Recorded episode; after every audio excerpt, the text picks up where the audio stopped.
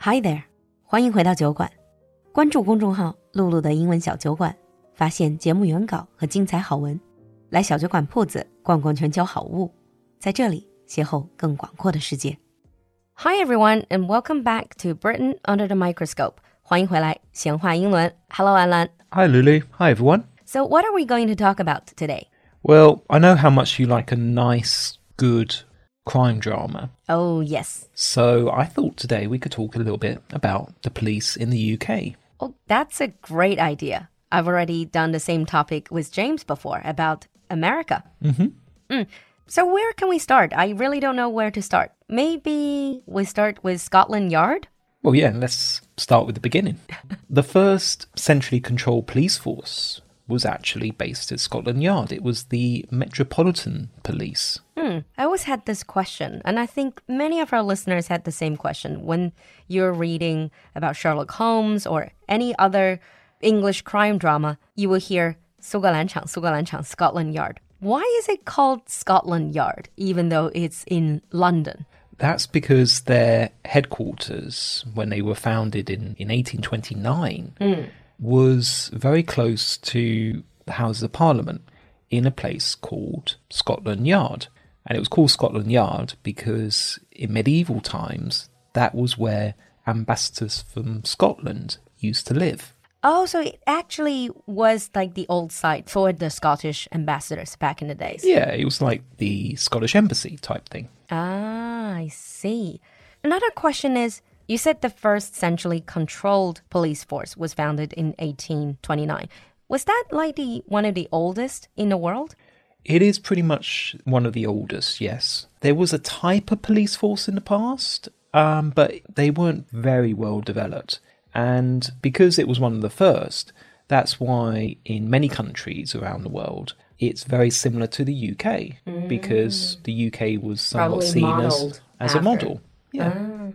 And what is your police force called? 就是比如说什么伦敦警察局什么的，How do you call that? London police force? We would call, well, there's actually a few police forces. Oh, There's the City of London Police Force, a city of London 就是金融城 the financial Yeah. part. Uh-huh. and then there's the Metropolitan Police or the Met.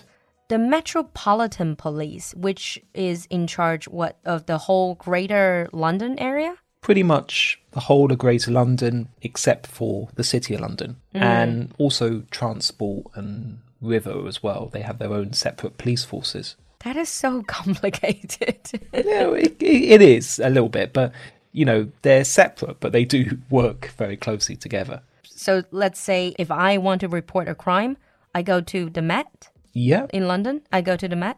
Well, you'll just call 999. Oh, and then automatically. Yeah. I see. Oh, 999, that's what you call for Yeah. the police. yeah. And also fire and ambulance. Oh, only one number. Another very interesting thing, I watch a lot of uh, British shows. Sometimes you hear people say Bobby. Yeah. 就是英式俚语里面管警察有时候叫 Bobby. That's a person's name. Yep, that's because the Metropolitan Police was founded by a man called Sir Robert Peel. Oh, Robert Bob. Bob. Bobbies. yeah. And in the Victorian age, they used to be called peelers. So bobbies for Robert, peelers for Peel. Peel. Ah, it's a way for them to honor the founder, I guess. It was type of slang. And now let's come to the uniforms. You know, I'm a huge fan of uniforms. I always remember when I was, for example, in Italy, I thought some of their uniforms look great. But not so much in the UK. The police uniforms, they're not stylish, are they? Not really, no. Uh, they were originally designed as a bit of a mixture because what they wanted to do was they wanted to make them seem approachable but also authoritative. Ah, approachable means that they look friendly enough you can just go up and talk to them and Yeah. inquire things. Yeah, so the original uniform was a little bit of a blend, looking like a gentleman, but also looking like a servant. 我脑子里面现在就觉得是想到片儿警的那个感觉，so they're approachable。嗯，but they also are a lot of the times wearing these very bright colored. I don't know. It's almost like they're, let's say, construction, working in construction. Well, yeah, that's in. They're the police, so they need to be visible. Ah, so that is to make sure that they stand out.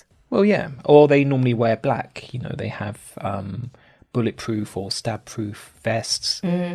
Some of our listeners probably think about the helmet, yes. which unfortunately they don't wear anymore. Uh, yeah, I don't remember seeing them. No, they only wear them on special occasions. It's a dress uniform. Ah, so now it's more like a ceremonial. Yeah. And they don't really carry guns, right? The UK police force. No. 90% of police in the UK don't carry guns. Do they carry anything to I mean, they have to catch the criminals, right? If they are not armed at all. They would have batons.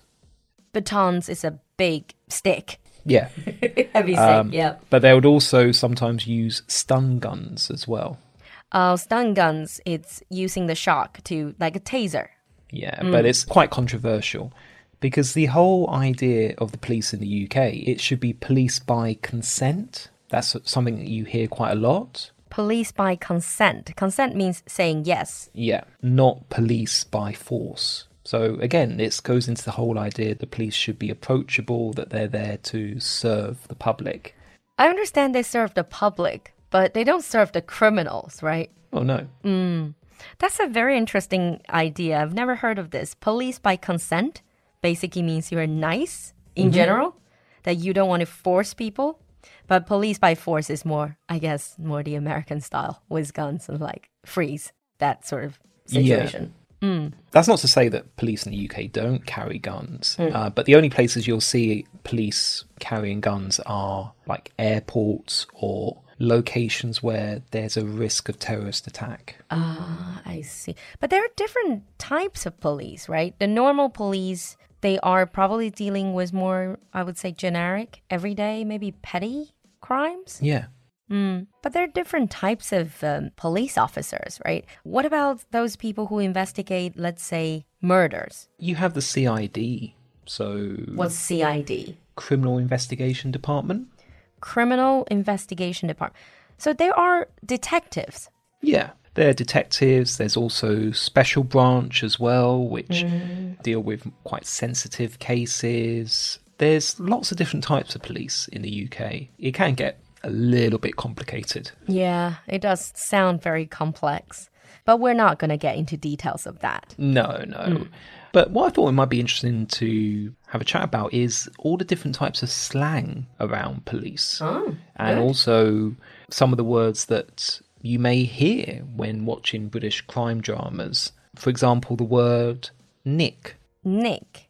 N I C K? Yep.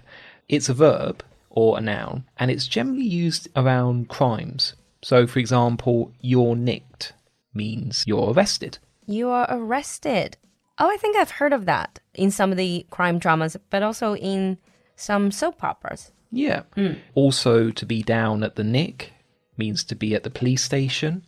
But I thought to nick something actually means to steal something. Yeah. Such a versatile word. Well, yeah, that's it. If you ever hear that word, it's normally related to crime. Uh, You can also say to be in the nick, which means to be in prison.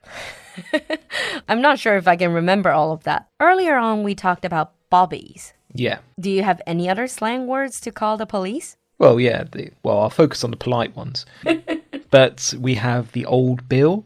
The old bill. Yeah, that's just another way of saying the police. Okay. Uh, it's a little bit old fashioned now, but you do sometimes still hear it. The word cops or coppers. I always thought cops is American English. Um, but we do say it in the UK as well. Copper, I've heard. Yeah, that's and probably copper is more British rather than cops. But we still say the expression "it's a fair cop." So when you've admitted that you've done something wrong, you might say, "Oh, it's a fair cop." Okay. I remember ages ago, I was watching a comedy that's when I watched it, it's already very, very old comedy by Rowan Atkinson, Mr. Bean, Oh yeah, called The Thin Blue Line, where I think he was like a constable. Does that have anything to do? Yeah, that's and he was With a police? Hmm. chief constable or inspector because I remember that. That's from the nineties. You can Yeah. still find it around. It's a good show. The thin blue line. It's the idea that the police are there to stop society from breaking apart. So they're the thin blue line Oh, of defense. Blue means the police force. Yeah, I I see. they do wear black, but the color blue is associated with the police. One more question is if you actually do need to approach the police on the street, for example, how do you call them? You don't know their names. You can't just say 警察叔叔. you can't just say good morning, officer. Yeah, you would say officer or constable, but in London, sometimes you just call them mate. Yeah, I'm not going to try that. but that's the whole thing. It's about, and they have to be approachable and there to help the public. So British people generally would go up and speak to the police. Mm, I've never tried. Hopefully, I wouldn't need that. No. yeah, that's it. Most of it is around community support. So the idea of a policeman on their beat. All right. We've definitely learned a bit about the police force in the UK, especially in London. If you have any other questions to ask or anything to add, leave us a comment in the comment section. Thank you, Alan, for coming to the studio. Thanks a lot, Lulu. We'll see you next time. Bye. Bye. 十一假期就在眼前，酒馆铺子的黄金周特别优惠也已经开启。澳洲低脂谷物麦片、德国名媛级果汁、瑞士国民饼干，还有更多惊喜好物和限时特价等你发现。找到公众号“露露的英文小酒馆”，从下方菜单进铺子来逛逛吧。另外，酒馆的进阶口语课第十五期超级早鸟价今天起正式开放报名，赶快联系小助手抢 E 名额，微信是 l u l u x j g，我们在酒馆等你。